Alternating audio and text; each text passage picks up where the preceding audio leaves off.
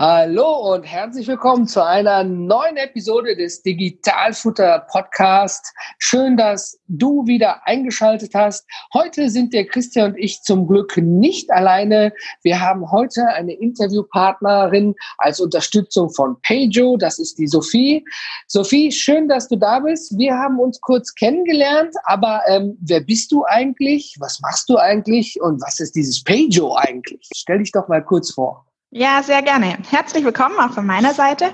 Mein Name ist Sophie Benz. Ich bin bei uns bei der Softwarelösung Pajo die Projektleiterin, kümmere mich da einfach so ein bisschen um die Abläufe, um die strategische Ausrichtung und so weiter. Pajo ist eine Lösung, die eigentlich primär für Online-Händler gedacht ist, für Online-Händler und ihre Steuerberater, um eben die Buchhaltung ordnungsgemäß abwickeln zu können nicht nur ordnungsgemäß, zusätzlich nach Möglichkeit eben auch automatisiert, möglichst einfach, um diese Transaktionen, die vielen Transaktionen, die die Online-Händler eben haben, in der Buchhaltung auch verbuchen zu können. Das ist sehr schön. Vielen, vielen Dank dafür. Ähm, aber was unterscheidet denn eigentlich den, den regulären Online-Händler von dem äh, sag mal, von mir als Dienstleister. Ich meine, ich schreibe nicht 10.000 Rechnungen ähm, im Monat, wäre schön, ist aber nicht so. aber ich meine, Online-Händler haben ja auch äh, viele, viele Kleinstkramsrechnungen, die in der Verwaltung mehr Kosten machen, als auf dem Papier eigentlich digital draufsteht, oder? Genau, richtig. Also das ist so ein bisschen das ja, Hauptproblem, sage ich mal, dass die Online-Händler einfach wahnsinnig viele Einzeltransaktionen haben. Wenn man jetzt den Online-Händler vergleicht, zum Beispiel einmal mit einem stationären Handel, ein Modegeschäft, ähm, das eben in, in der Innenstadt sitzt, verkauft an 80 verschiedene Kunden am Tag die Barkasse und die haben dann eben die Möglichkeit, diese gesamten Umsätze eben in einer Buchung nachher zu verbuchen. Bei den Online-Händlern ist es aber so, die erhalten dann Einzeltransaktionen auch wieder von 80 verschiedenen Endkunden, die über PayPal, über Amazon, über Klarna, über welche Zahlungsmethode auch immer bezahlen und die haben dann nachher wirklich diese 80 Einzeltransaktionen, die irgendwie verbucht werden müssen.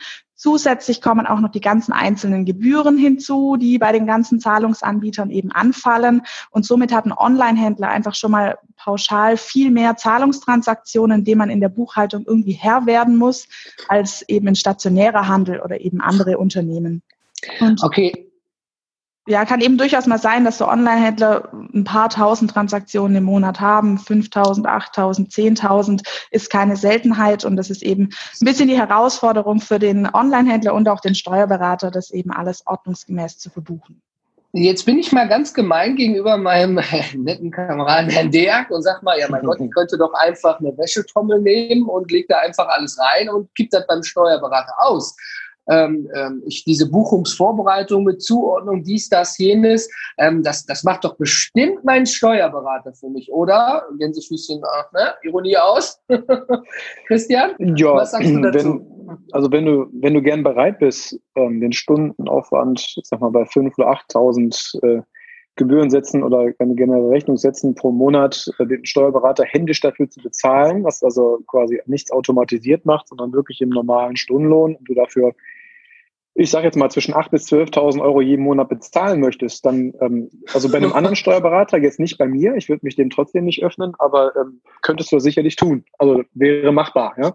Ähm, würdest du quasi mindestens eine Steuerfachangestellte quasi Vollzeit selber beschäftigen. ähm, das, das Problem ist eigentlich nur, ähm, muss man auch ganz klar sagen, dass die Online-Händler ähm, gut, es gibt die Online-Händler, die irre viel Geld machen und denen auch wirklich irre viel übrig bleibt, aber es gibt halt auch solche, die mit, ähm, mit, mit Gütern handeln, die gar keine hohe Margen haben. Also grundsätzlich, ob man sich das leisten kann oder nicht, äh, wenn ich jetzt 10.000 Euro zu viel für die Finanzbuchhaltung jeden Monat aus, ausgebe, ist es halt immer noch 10.000 Euro zu viel, ob ich mir das leisten kann oder nicht. Ne? Das, das nochmal vorweg. Ja. Also sollte sowieso nie so sein. Nicht Aber es gibt einfach ja. auch, ähm, genau, und es gibt einfach genügend Händler, wenn man von diesem Extrembeispiel jetzt mal weggeht, die können sich äh, hohe Buchhaltungsgebühren, nicht jetzt in dem Maße, das ist eh alles utopisch, aber auch gar nicht leisten. Das heißt, weil die einfach geringere Margen haben. Da, da muss man in die Automatisierung und äh, weil es ansonsten einfach wirtschaftlich gar nicht machbar ist. Die würden sich quasi selbst in den Ruin verkaufen äh, und, und das, das, das macht ja in sich überhaupt gar keinen Sinn. Also grundsätzlich schön ist es, ähm, wenn man halt vieles automatisieren kann. Äh, ich bin halt ein Fan davon. Ich möchte auch bei mir in meiner Kanzlei nichts händisch bezahlt bekommen. Das heißt, selbst wenn ich die Möglichkeit habe, meinem äh, Kunden mehr in Rechnung zu stellen, äh, dafür, dass hier jemand sitzt und wirklich Belege sortiert, so nehme ich die Kunden trotzdem gar nicht erst an. Also es, es muss so sein, dass die Sachen äh, quasi immer äh, wegautomatisiert werden können, aber immer unter Beobachtung. Das heißt also, ähm, am Ende des Tages, wenn ich jetzt beispielsweise ein Programm nutze wie Pajo, möchte ich natürlich als Mandant trotzdem, dass die Sachen ähm, insgesamt vernünftig in Rechnung gestellt werden, dass es eine Umsatzsteuer-Compliance gibt, dass dort auch alles vernünftig geregelt wird. Ähm, da sehe ich das größte Problem momentan noch, dass die äh, solche Rechnungsschreibungstools oder auch, äh, ich sag mal so Datenkraken, nenne ich sie jetzt einfach mal, die uns das Leben ja unheimlich erleichtern, in den seltensten Fällen einen direkten Draht zum Steuerberater haben, dass es wirklich ein Anamnesegespräch im Vorfeld gibt, dass also ein Steuerberater selber auch wirklich auf solche Programme zugeht und sagt, ihr macht einen tollen Job, ähm, das ist Sache der Zukunft, dass wir in Zukunft zusammenarbeiten. Hier nimmt keiner irgendeinem anderen Arbeit weg, sondern der Markt ist einfach wirklich groß genug. Äh, es soll so sein, dass das Einstellungsgespräch quasi am Anfang so stattfindet, dass rechtlich alles sauber einmal aufgesetzt wird, damit der Kunde hinterher dann wirklich Schema F abarbeiten kann und nicht, dass irgendwie jeder irgendwas automatisiert und am Ende des Tages sich alle, außer Mandanten natürlich selber, freizeichnen können und dass denen am Ende des Tages der, der Blitz trifft und dann heißt es dann hinterher, ich dachte eigentlich, ihr wärt dafür zuständig. Ja? Also äh, das ist da der Klassiker. der Klassiker, genau. Ja. Ganz genau. Und das, das ist halt so das grundlegende Problem in meiner Branche, ähm, gar nicht so in, in eurer, äh, Sophie, sondern in meiner Branche, dass da einfach noch viel zu wenig Umdenken stattfindet. Ähm, das ist einfach so, warum auch immer. Vielleicht einfach, weil es was Neues ist und Steuerberater grundsätzlich Neuem gegenüber verschlossen sind, ja, weil, weil, sie, weil sie einfach auch vielleicht Angst vor Chaos haben, was ich auch sehr, sehr gut nachvollziehen kann, denn die Angst habe ich auch. Ähm, aber grundsätzlich gibt es einfach Branchen, so wie in der ihr jetzt arbeitet, die sind ohne Automatisierung gar nicht mehr händisch machbar. Ähm, mhm. Wenn ich jetzt mir überlege, ich möchte normalen äh, Menschen jetzt mit LexOffice oder Fastbill versorgen, damit er seine 10 oder seine 15 Rechnungen pro Monat rüber beamen kann, das könnte er im Zweifelsfall auch per Post. So. Ja. Und bei, bei den Dimensionen, von denen wir gerade reden, ähm, das ist bei Online-Händlern halt fast Standard, ist es halt gar nicht mehr anders machbar. Das heißt, da ist der Zwang auch da, sich den zu öffnen. Ähm, und das halt hinterher natürlich günstiger irgendwo ist. Ich möchte direkt auch mal die, die Gebührennote so ein bisschen vorwegnehmen. Ähm, das ist dann hinterher so ein Bonus. Ähm, ich höre das immer ziemlich häufig, dass die Leute sich dann darüber beschweren, dass sie verschiedene Programme bezahlen müssen. Möchte an der Stelle vielleicht einfach nur mal sagen, wenn man sich mit dem normalen Händler vergleicht von früher, ja, der ähm, eine Miete bezahlen muss, ein Ladenlokal, Angestellte, die irgendwo stehen und so weiter, ja, da sind wir hier immer noch in einem Bruchteilsbereich von den Tixkosten, die es früher so gab äh, und man war lokal beschränkt. Also es hält sich alles irgendwo, kannst ja vielleicht nachher mal auf so ein paar Größenordnungen eingehen, Sophie, damit, damit ja. habe ich ja in dem Punkt nichts zu tun. Aber ähm, damit man sich auch mal vorstellen kann, was so eine automatisierte Buchhaltung dem kostet. Also ich finde es klasse und ja, äh, jetzt übergebe ich wieder dich an. Kein Problem. Es ist, da ist auch das Richtigste, was du schon gesagt hast, mit dabei. Also Automatisierung hat man überall, überall schön tolle Automatisierung, aber sie muss auch begleitet werden, weil wenn man einen Fehler automatisiert, dann ist das auch 10.000 Mal falsch am Ende des Tages. Und äh, da auch mal direkt die Frage an dich. Ähm, gibt es denn eigentlich genügend Steuerberater, Sophie, mit dem Onlinehandel Berührung haben und der Digitalisierung? Hast du da Erfahrung in diesem Bereich? Oder kommt es da häufig vor, dass Leute sagen, hey, mein Steuerberater sagt, er macht das nicht, was mache ich jetzt? Ja, genau. Also das Problem gibt es tatsächlich sehr, sehr häufig. Also wir haben oft den Fall, dass Online-Händler direkt bei uns anrufen und sagen, hm, ich habe jetzt hier meinen Online-Händler. Oft ist ja auch so, die haben vielleicht da vorne einen stationären Handel oder haben den immer noch und haben einfach jetzt ein zweites Standbein, ähm, verkaufen zusätzlich ihre Produkte noch online, um einfach mehr Produkte vertreiben zu können oder bessere Absatzzahlen zu haben. Und die haben ihren Steuerberater schon für das Ladengeschäft und die sagen jetzt für meinen Online-Händler möchte ich natürlich, für meinen Online-Handel möchte ich jetzt natürlich nicht den Steuerberater wechseln, sondern ich habe ja den, mit dem bin ich zufrieden. Ähm, aber der möchte jetzt nicht, weil es wirklich sehr, sehr viele Steuerkanzleien gibt, die sich dem Thema Onlinehandel dieser Digitalisierung und Automatisierung, die damit zusammenhängt, wirklich komplett verschließen, weil sie sagen, ich brauche das nicht, das ist für mich ein neuer Geschäftszweig, da sollen sich andere Kanzleien drum kümmern, das ist nicht mein Bereich. Und das erleben wir wirklich sehr, sehr oft. Wir haben auch viel mit Steuerberatern zu tun, über DATEV-Veranstaltungen, über Steuerberaterverbände. Und das Bild, das wir da gespiegelt bekommen, ist wirklich, ist wirklich einheitlich. Also die allermeisten Kanzleien sagen, ich möchte damit nichts zu tun haben. Ich werde auch weiterhin am Markt existieren können, ganz egal, ob ich Online-Händler in der Mandantschaft habe oder eben nicht. Und ich bin da mal, ich bin da mal ganz gemein. Entschuldigung, dass ich da reingrätsche. Und ich sage mal, natürlich, wenn ich jetzt in zwei Jahren als Steuerberater in Rente gehen würde, könnte ich wirklich ja. sagen, ist mir völlig Hupe. Und ja. wenn meine Mitarbeiter mehr Hupe sind, dann kann ich das genauso machen. Aber ähm, auch irgendwann sterben doch mal die Stammkunden weg, die wirklich noch mit Papier reinlaufen, ja. oder? Und wer guckt denn dann eigentlich nach? Genau. Und das da, kann, da kann ich ja vielleicht äh, was zu sagen. Ähm, das ist so das grundsätzliche Problem. Der Regelfall ist der, man holt sich als Steuerberater, wenn man sich selbstständig macht, ähm, man kauft sich eine Kanzlei, äh, wo, wo gemerkt, der nach, die Nachfolgeplanung unter Steuerberatern ist eine absolute Katastrophe. Also es gibt keine wirkliche Nachfolgeplanung, aber sag mal, der Regelfall ist der, so wie ich es auch gemacht habe, man kauft sich eine. Ähm, da hat man dann eine bestehende Mandatschaft. Da gilt es dann, das ist jetzt genauso, was du sagtest. Also der Lifetime-Index ist da halt wirklich miserabel. Ja? Also das heißt also, man kauft da eine Kanzlei, die in sich halt schon alt ist, mit alten Mitarbeitern und alten Strukturen. Mhm. Und jetzt prasselt auf diese Kanzlei ähm, jetzt etwas ein. Ähm, ich habe es ja selber früher mitgemacht. Ja? Da haben die Mitarbeiter mir gesagt, wenn es mal schnell gehen soll, wir haben auch ein Faxgerät. Ja? Das ist schon Jahre her. So, und ähm, das, ich kam damals selber aus dem Konzern ähm, ich wusste in dem Moment nicht, ob ich jetzt lachen oder weinen soll. Was war ja meine Kanzlei? Und naja, und wusste, okay, ähm, wenn ich die, wenn ich mit den Mitarbeitern jetzt versuche, Online-Händler zu betreuen oder digitale Kunden zu betreuen, dann werde ich die einfach ausnahmslos alle verlieren. Also das ist so auch meine Erfahrung, die ich auch gemacht habe. Es ist für Mitarbeiter unheimlich schwer, ähm, sich umzustellen, ja, und, und vielleicht auch gar nicht mehr nur im Kanzlei Rewe zu arbeiten, sondern dann auch mit anderen Tools, wie sie auch immer heißen. Das macht die irre und nervös, weil der Steuerfachangestellte an sich ist darauf getrimmt, probier bitte nichts aus, sei beim Buchen nicht kreativ.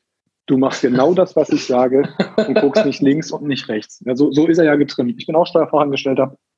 Ich weiß ja, wie es läuft. Und wenn man dem jetzt sagt, oh, das ist toll, wie die letzten Jahre gearbeitet hast, vergiss mal bitte fast alles, ja, weil wir machen jetzt hier alles automatisch. Und, du musst dich einfach jetzt nur mit Schnittstellen auseinandersetzen, wo auch mal eine Fehlermeldung hochkommt, ja. Und da muss man einfach sagen, typisch Büro ist, ist halt Krieg, ja. Wenn da irgendwie mal zwischendurch eine Fehlermeldung kommt, dann geht für die Leute direkt die ganze Welt unter. Ja? Und wenn man dann nur ein, zwei Mandate davon hat, dann kann man davon ausgehen, die verbrennen sich in sich auf jeden Fall schon mal, ja? weil die möchte dann keiner mehr machen. Ne? Äh, das ist das Problem mit der externen Technik, die dann dazu kommt. Die DATEV ist da auch relativ unflexibel, was, was, was äh, externe Programme anbelangt. Das heißt, man, man hat eh schon Grenzen und darüber hinaus natürlich noch die Grenzen, dass man sich mit IT und Technik und Schnittstellen auch gar nicht auskennt, weil das gar nicht unser Core-Business einfach ist. Ähm, da, da stoßen einfach Welten, so dermaßen aufeinander. Ja. Also es ist, äh, ich, ich habe es mitgemacht, ja. Also ich habe die letzten drei Jahre da in der Hinsicht unheimlich viel gezaubert, gemacht, getan ähm, und der Prozess geht immer weiter und das ist auch das, was den Steuer, Steuerberatern und den anderen Steuerfachangestellten vielleicht auch so Angst macht. Es ist etwas, was nicht aufhört. Das heißt, nur wenn ich denen jetzt sage, ihr nutzt demnächst jetzt PayJo, und, und verbucht damit bitte eure Sachen, damit ihr wenigstens eine Chance habt, eine Buchhaltung zu haben, denn händisch könnt, könnt ihr euch das gar nicht leisten. Dann muss noch eine ganze Menge da hinten dran kommen, ja. Elektronischer Belegabgleich, man muss Steuererklärung automatisch unterzeichnen können mit einer App und so weiter, weil man hat einfach eine ganz andere, ein ganz anderes Klientel. Die wünschen sich das dann nicht mehr, dass alles per Fax oder per Brieftaube zu einem zurückkommt, sondern die wollen dann natürlich auch noch ein bisschen mehr haben. Äh, und das sind dann, sorgt dann dafür, dass die komplette Kanzlei sich umstellen muss. Und das könnte bei einer bestehenden Kanzlei ein echtes Waterloo werden. Also die Erfahrung habe ich auch gehabt, auch gemacht. Das wird dann auch teilweise kritisch. Deshalb glaube ich, wird dieser Prozess, von dem wir hier reden, so ein Alles- oder Nichts-Ding eines Tages werden. Friss ähm, oder stirb. ganz genau. Es wird die geben, die sich massiv umstellen müssen von jetzt auf gleich ähm, und die es eventuell dann packen. Ja? Wobei da hängt es auch jetzt nicht von der Fähigkeit eines Steuerberaters ab, sondern einfach nur, äh, ob, ob man die passenden Mitarbeiter findet, die das auch noch supporten, also sie es einfach wollen. Ja? Weil schaffen wird das jeder, nur man muss einfach wirklich wollen und man muss arbeiten, kämpfen und weinen wollen, denn am Anfang ist es halt so. Geht halt kein Weg dran vorbei. Und halt die, die es nicht machen und ja gut, denen werden dann irgendwann die Kunden aussterben. Das ist dann Des, so. Also, deswegen die Frage an dich, Sophie. Ne? Hast du eventuelle Fails und Learnings aus deiner Arbeitspraxis ja, mit Online-Händlern und Steuerberatern? Ja, also es ist so, dass was wir oft feststellen, dass es große Kommunikationsschwierigkeiten auch gibt, also zwischen den Kanzleien und den Mandanten, weil jeder ist natürlich auf seinem Fachgebiet unterwegs. Die Steuerkanzlei eben ist buchhalterisch topfit, kann da genau sagen, wie sind die Grundlagen, was muss ich machen und der Onlinehändler kennt sich halt vielleicht mit seinen Systemen, mit seinen Schnittstellen, mit seinen Verkäufen aus, aber es wird sich oft nicht genug ausgetauscht. Das heißt, jeder schwimmt so in seinem Becken, aber man, man kommt nicht zu dem anderen rüber. Und allein durch diese Kommunikationsschwierigkeiten, die die haben, kommen die nicht ans Ziel, zumindest nicht auf schönem Wege ans Ziel. Der Steuerberater hat viel Arbeit und ähm, verliert viele Nerven und der Mandant im Zweifel viel Geld, weil der Steuerberater eben viel Zeit benötigt hat. Und das ist, ja, würde ich sagen, eines der größten Probleme, dass diese Kommunikation, dieses Gemeinsame, ich erzähle dir was von meinem Bereich, du mir was von deinem, damit wir eben gemeinsam diese ganze Sache wuppen, das ist also erleben wir es eines der Hauptprobleme, dass da einfach nicht genug Zusammenarbeit stattfindet, um sich in die Thematik eben jeweils gegenseitig einzudenken. Und die Online-Händler, die bei uns anrufen, wirklich erleben wir sehr, sehr oft, oh Gott, Buchhaltung, ich habe keine Ahnung, ich bin froh, dass ich das Wort schreiben kann, was dahinter steckt. Ich weiß es nicht und ich kann es auch nicht. Und die Steuerkanzleien rufen an, sagen Onlinehandel, ich weiß nicht, was er hier schon wieder bei Amazon gemacht hat.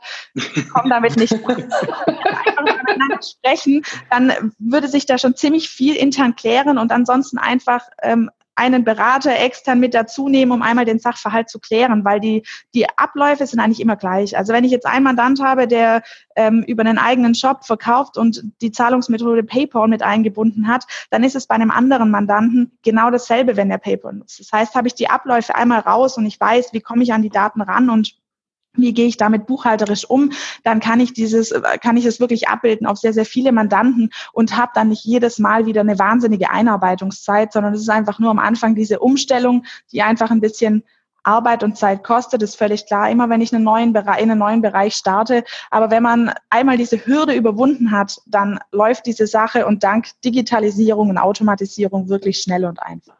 Aber genau da unterstützt Page doch mit eurer Lösung, ja, den Steuerberater und den Online-Händler zugleich mit seiner Buchungsvorbereitung, oder? Genau. Weil wenn ich mir vorstelle, ich, ähm, ich, ich, ich spinne jetzt mal, ich bin Online-Händler, ich bin bei Amazon, ich, ich habe ich, ich hab Rechnungen über Klarna, ich habe PayPal, ich habe Amazon-Bezahlungen in meinem Online-Shop, ich habe alle möglichen Dienstleister, Dienst, mein Gott, hier Zahlungsdienstleister eingebunden, ja, und äh, verkaufen Artikel für 10 Euro und am Ende bleiben 3,67 Euro übrig. Und ja, wo ist der Rest? Wo ist das? Wo ist die Transaktionsnummer? Und dann hat der eine Frage.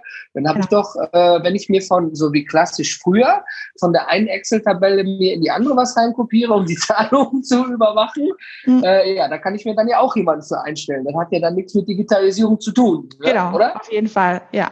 Und das, was man für eine Softwarelösung für ein Tool wie Page zahlt, ist nachher wirklich ein Bruchteil von dem, was ich sonst für mein Personal benötigen würde. Und in Zeiten der, des Personalmangels, das erleben wir auch sehr oft, viele Steuerkanzleien beklagen sich, dass sie einfach nicht genug Mitarbeiter finden, nicht genug qualifizierte Mitarbeiter.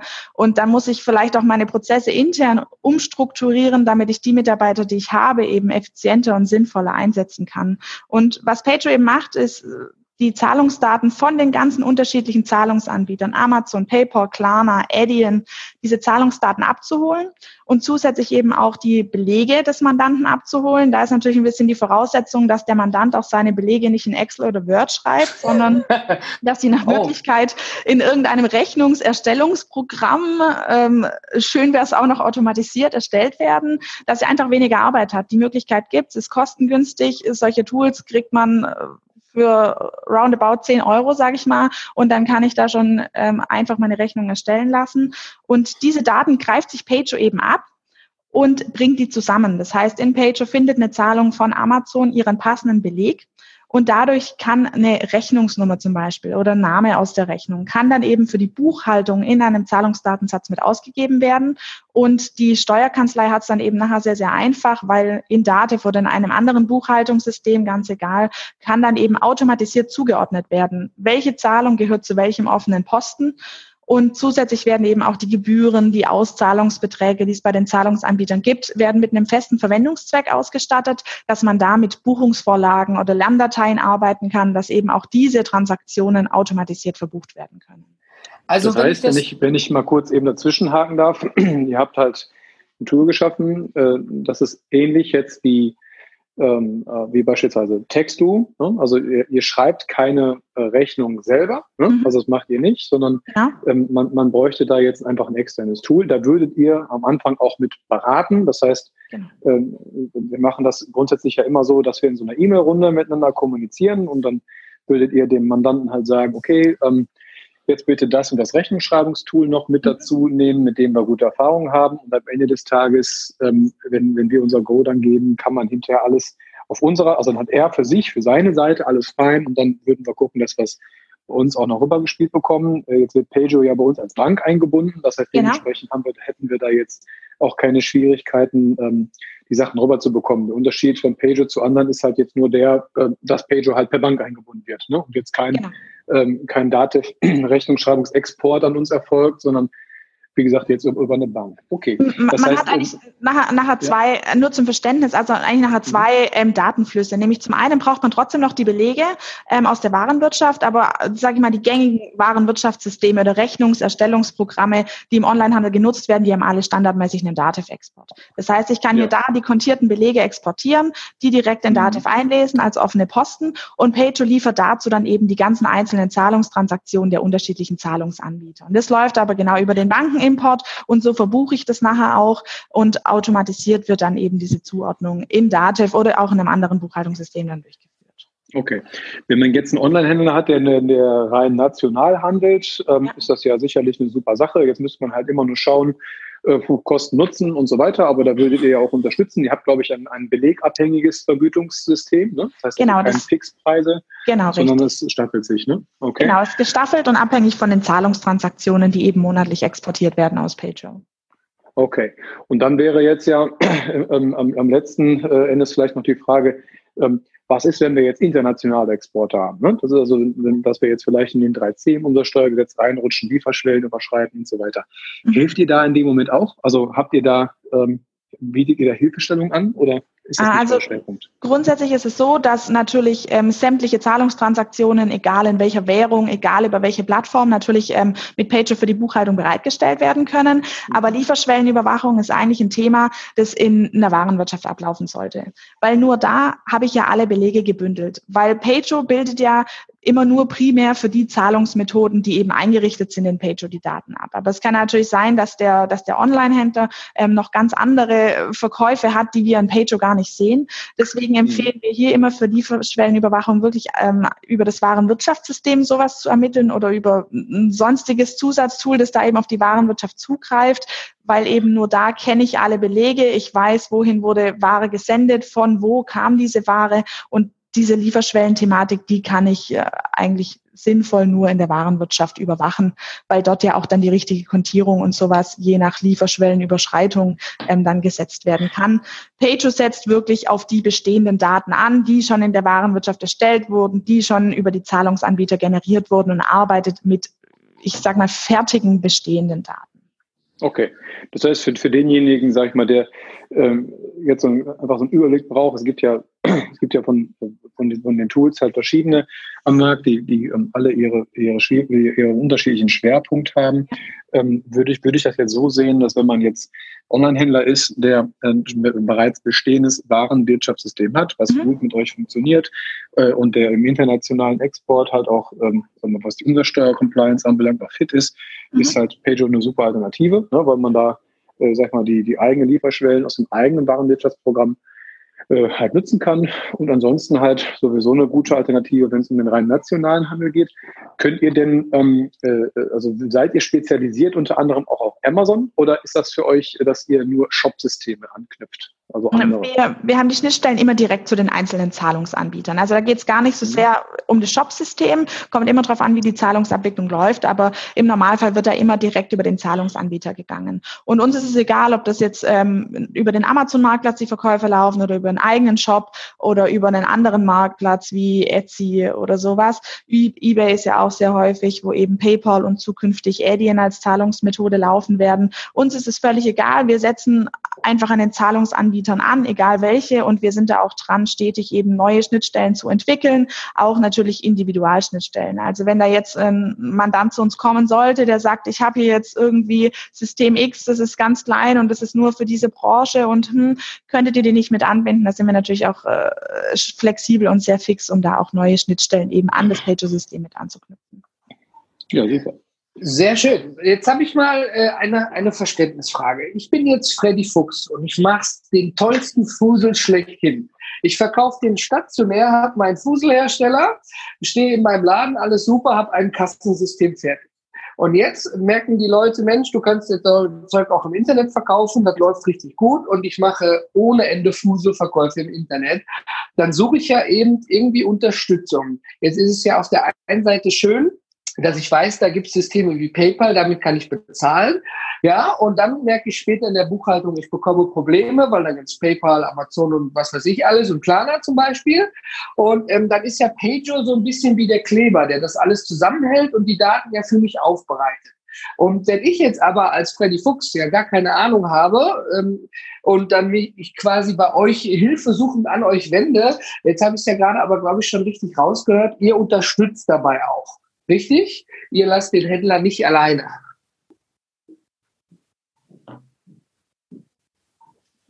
Hallo? Ja, ich bin noch da. Ich auch. Haben wir so viel? Ich glaube, Sophie ist weg. Ja, okay. Ja, meine lieben Damen und Herren, so kann man auch eine Podcast-Episode beenden. Das ist dann wie auf einer Hochzeit der russische Abgang. Äh, ja, und schwupp weg war sie. Äh, liebe Sophie, vielleicht kommst du gleich noch rein. Solange bleiben wir einfach live auf Sendung. So ist das Leben. Christian, ähm, ich habe ja. ja gerade dann richtig dabei rausgehört, dass Pager uns dann quasi als Online-Händler dabei unterstützen würde, richtig? Und richtig das ist ja auch einer der wichtigsten Punkte am Ende, dass man eben auch nicht alleine ist. Wir wären eigentlich schon jetzt nach der Zeit sowieso Richtung Ende des Podcasts und ich würde jetzt Sophie fragen, ob sie noch ein paar Tipps und Tricks hat. Und ähm, ja, Christian, äh, haben wir denn da noch so ein paar Tipps und Tricks für Online-Händler, die vielleicht gerade starten oder die sagen, Mensch, ich bin schon dabei, aber von Pajo oder von so einer digitalen Geschichte habe ich noch nichts gehört? Ja, grundsätzlich kann man sagen, dass die, das Pageo vor allen Dingen jetzt für die Leute ähm, schon ein interessantes Tool ist, ähm, denen den hohe Grundkosten, sag mal, bei, bei äh, Konkurrenten wie beispielsweise Textu ähm, zu hoch sind. Also ähm, für, für kleinere, die, die skalieren wollen, ich finde dieses Buchungszahlenabhängige System wirklich klasse. Also es muss halt immer wirklich auf den jeweiligen Online-Händler an sich passen. Und wenn ich halt noch nicht genau weiß, ähm, wie ich mich entwickle, kann ich halt mit Pager super starten ne? und habe da jetzt gleichzeitig aber auch ein Tool, äh, was mich später nicht im Stich lässt. Also das finde ich persönlich gut. Ähm, ich bin auch totaler Fan von Textu, darum geht's nicht. Es geht halt nur um den Vergleich einfach zwischen den beiden. Äh, ja, und dass man da vielleicht einfach noch darauf achten muss, wenn man jetzt Pager nimmt, dass man die Lieferschwellenüberwachung äh, an sich jetzt halt nicht direkt im Display hat, sondern dass man da über das Warenwirtschaftssystem gehen muss. Ja. Und ansonsten ähm, würde ich sagen, sollte man solche Tools einfach auch testen, ne? Ja. auch den, äh, den Support testen. Äh, vielleicht am Anfang nicht direkt so ungeduldig sein, äh, kennt man ja. Ne? ja, ich kenne das sehr gut. es sind immer halt alles Anbieter, äh, die, die natürlich auch auf die Masse angewiesen sind und äh, die geben sich immer alle im Regelfall sehr viel Mühe und ich habe auch noch nie was Negatives gehört. Also man sollte einfach mal offen ins Gespräch gehen, gucken, ob das Setup für einen passt äh, und dann natürlich am Ende des Tages auf jeden Fall, das wäre so meine Empfehlung am, am letzten Punkt, sich aber auch einen Steuerberater suchen, der sich auf Onlinehandel auch spezialisieren will, weil es kommen auf jeden Fall Fragen auf, äh, auch, auch Fragen beim Buchhalter. Es ist nicht nur die, die, die Thematik, dass ich online handle, sondern auch, dass ich umsatzsteuerlich Themen habe, die ich in der, in der regulären Buchhaltung einfach nicht habe. Ich weiß es ja selber aus eigener Erfahrung, ähm, dass da sind die normalen Steuerfachangestellten, die halt jahrelang, sag ich mal, Friseursalons und äh, Tante Emma Läden gebucht haben ne, und auch tolle Mandate sind, aber haben diese umsatzsteuerliche Thematik, alles was grenzübergreifend ist, noch nie gesehen. Die kennen kein Reverse Charge, die wissen nicht, was ein Google ist und, und was Gebühren dafür sind, wo man die hinbucht.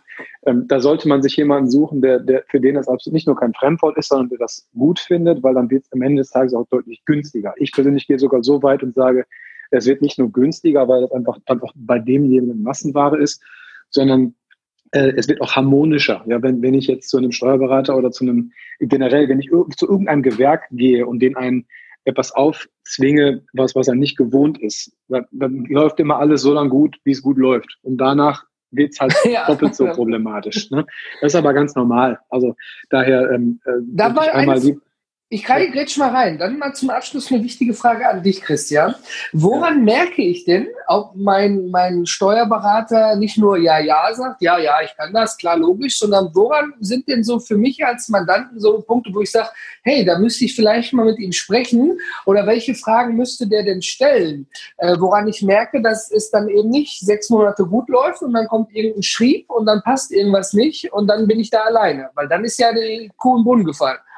Das ist grundsätzlich das, äh, das Problem, genau wie bei Ärzten. Ja, man weiß es einfach. Ah, okay. So, ähm, wenn man natürlich jetzt einen Steuerberater auf Lieferschwellenthematiken ans anspricht und auf den 3C und so weiter, dann mag der vielleicht eher vielleicht in dem Moment auch eine Antwort geben können, ja, weil er das auf jeden Fall schon mal gehört hat. Aber ob seine Mitarbeiter das so leben oder nicht, das, das weiß man trotzdem nicht. Ähm, am Ende des Tages ist es aber so, so ist zumindest mein, mein Gefühl, wenn ich jetzt einen Steuerberater suche, der insgesamt mit, mit Online-Startups und, und, und, und E-Commerce klarkommen will, dann gucke ich mir, so doof sich das anhört, weil es eigentlich auch überhaupt keine Aussage über seine tatsächliche Qualifikation hat, seine Homepage an. Weil wenn ich, ähm, es gibt welche, wenn, die haben gar keine, ne? entweder haben die gar keine, ja. Ähm, ja das mag trotzdem sein, dass die einen tollen Job machen, aber ähm, ich kann es nur mal halt, ich kann den Leuten A schon mal eh nicht vom Kopf gucken und weiß, ob die qualifiziert sind. Aber wenn ich jetzt jemanden habe, der sich im Internet vielleicht sogar mit Artikeln hervortut, dass er sich mit diesen Themen auseinandersetzt, dann weiß ich, er hat zumindest schon mal gesehen und gehört und gelesen. Ne? Ähm, das, da ist die Wahrscheinlichkeit für mich sogar höher, einfach, äh, dass, dass da irgendwo ein bisschen mehr Know-how hinter ist oder zumindest auch Grundverständnis. Ähm, Wenn es dann vielleicht noch ein Steuerberater ist, der aktiv mit Tools, mit externen Tools und Schnittstellen zusammenarbeitet, ist die Wahrscheinlichkeit noch höher. Ähm, danach würde ich vielleicht gehen. Also ich bin kein Freund davon, Leute zu verurteilen, ob die eine schöne Homepage haben, darum geht es ja. mir jetzt gar nicht, sondern man sollte vielleicht einfach gucken, ob dieser äh, dieser Steuerberater an sich auch äh, sich selber in diesen Gebieten rumtummelt, weil das würde er tun, wenn er damit zu tun hätte. Ähm, sehr wahrscheinlich zumindest. Ja? Und ähm, ich, ich mag zumindest dem einen oder anderen Steuerberater jetzt hier Unrecht tun, der vielleicht gar keine Homepage hat, der genauso unkreativ ist wie ich und mit Farben auch überhaupt nichts zu tun hat. Und dass ich einfach denke, boah, weißt du, bevor ich das mache, mache ich lieber gar nichts. Den Gedanken, dann kann ich sogar verstehen. Ja? Aber wenn ich jetzt, ähm, wenn ich jetzt jemanden suchen würde, würde ich, glaube ich, als Kunde in der Hinsicht mal was schauen. Hat natürlich nichts, kann natürlich nichts über die Qualität, über die Qualität, Qualität aussagen, nur weil er eine ja. schöne Homepage hat. Aber am Ende des Tages könnte das ein Ausschlusskriterium sein. Ne? Das ist ja schon mal zumindest ein Trick. Aber das ist gut, wie du es gesagt hast, der Vergleich mit dem ersten Pass. Ich gehe zum Arzt, weil ich ihm vertraue, dass er mir hilft. Genauso gehe ich ja auch zum Steuerberater. Aber ich glaube, genau. mit, mit hier mit dem Podcast machen wir auch viel Aufklärungsarbeit. Was macht eigentlich ein Steuerberater oder nicht? Für viele ist es ja auch teilweise einfach nur so, äh, ja, der Steuerberater macht das schon und ja, nee, der macht natürlich nicht alles, ne? Und dann ja. heißt es dann, ja, das hättest du machen müssen. Ja, also vielleicht ist, vielleicht hilft es schon zu wissen, dass ein Steuerberater, also ähm, vielleicht mal so ein blödes Beispiel. Ich habe, ähm, als ich damals für mein Examen gelernt habe, äh, mir nur noch die, die Fälle rausgenommen, die ich nicht konnte. Ja? So, und dann dachte ich, naja, gut, dann hast du halt überschaubar viele Ordner am Ende des Tages von Sachen, die du nicht kannst und die wiederholst du dann.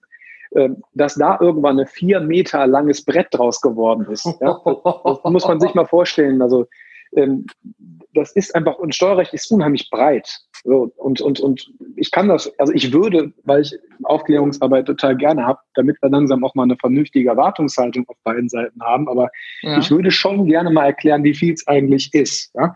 Meine Frau ist Kosmetikerin, ja, die äh, hat damit nichts zu tun und die hat am Anfang auch immer nur gedacht, naja, ein bisschen lernen und so und irgendwann nach, nach, nach den nächsten paar Jahren hat sie auch nur noch die Hände über Hände über den Kopf zusammengeschlagen, weil wir einfach wirklich schränkeweise nur noch Ordner zur Verfügung stehen hatten von Sachen, die ich büffeln musste. Dann hat man zumindest passiv mal so eine so einen gewissen Überblick, wie viel es einfach ist. Und jetzt muss man sich überlegen, da ist Onlinehandel vielleicht ein, zwei Ordner von. So, das heißt, und, und da muss man drauf spezialisiert sein und, und mitschwimmen können. So, das heißt, wenn ich von 50 Ordnern oder von 80 Ordnern zwei nur von Onlinehandel habe, es ist unmöglich, auf allen Gebieten gleichzeitig top zu sein. Funktioniert ja, sind ja auch Ärzte nicht, dafür gibt es ja auch Fachärzte. Ne? Und, und das fehlt bei uns, genau. Und bei uns fehlt so, eine, so, so, ein, so ein Fachberater für E-Commerce oder für digitale Mandate. Der fehlt. Wenn, wenn, wenn es den gäbe, ja, ähm, dann, wär, kann, dann könnte man zumindest sicher sein, naja, wenn ich was mit Hals, Nasen, Ohren habe, dann gehe ich zum HNO. Und, und wenn ich halt was mit digitalen, äh, wenn ich E-Commerce-Händler bin, dann gehe ich halt zu einem E-Commerce-Steuerberater. Wenn es das ja. wäre, wäre es schön. So muss man einfach wissen, okay, es gibt ganz, ganz viele verschiedene Unterteilungen. Ja, und ähm, das ist als Außenstehender nicht wirklich gut zu durchschauen. Ja. aber ich denke, da können wir bald eine neue Extra-Episode drüber machen. Wir haben jetzt tatsächlich wie im Live-Fernsehen schön die Zeit überbrückt, in der Hoffnung, dass Sophie nochmal zurückkommt. Sophie, wir sind in Gedanken bei dir und bedanken uns ganz herzlich für deine Auskünfte und äh, für die Arbeit, die Pajo quasi für den Online-Händler macht, spezialisiert und in das Leben und den Steuerberatern auch erleichtert. Wir sind jetzt trotzdem zum Ende der Episode gekommen und ähm, ich würde sagen, Christian, wir beenden das ganz einfach mit dem, es war schön, dass ihr zugehört habt und wir freuen uns, wenn ihr das nächste Mal wieder dabei seid. Auf genau. Wiedersehen. Bis dahin. Tschüss.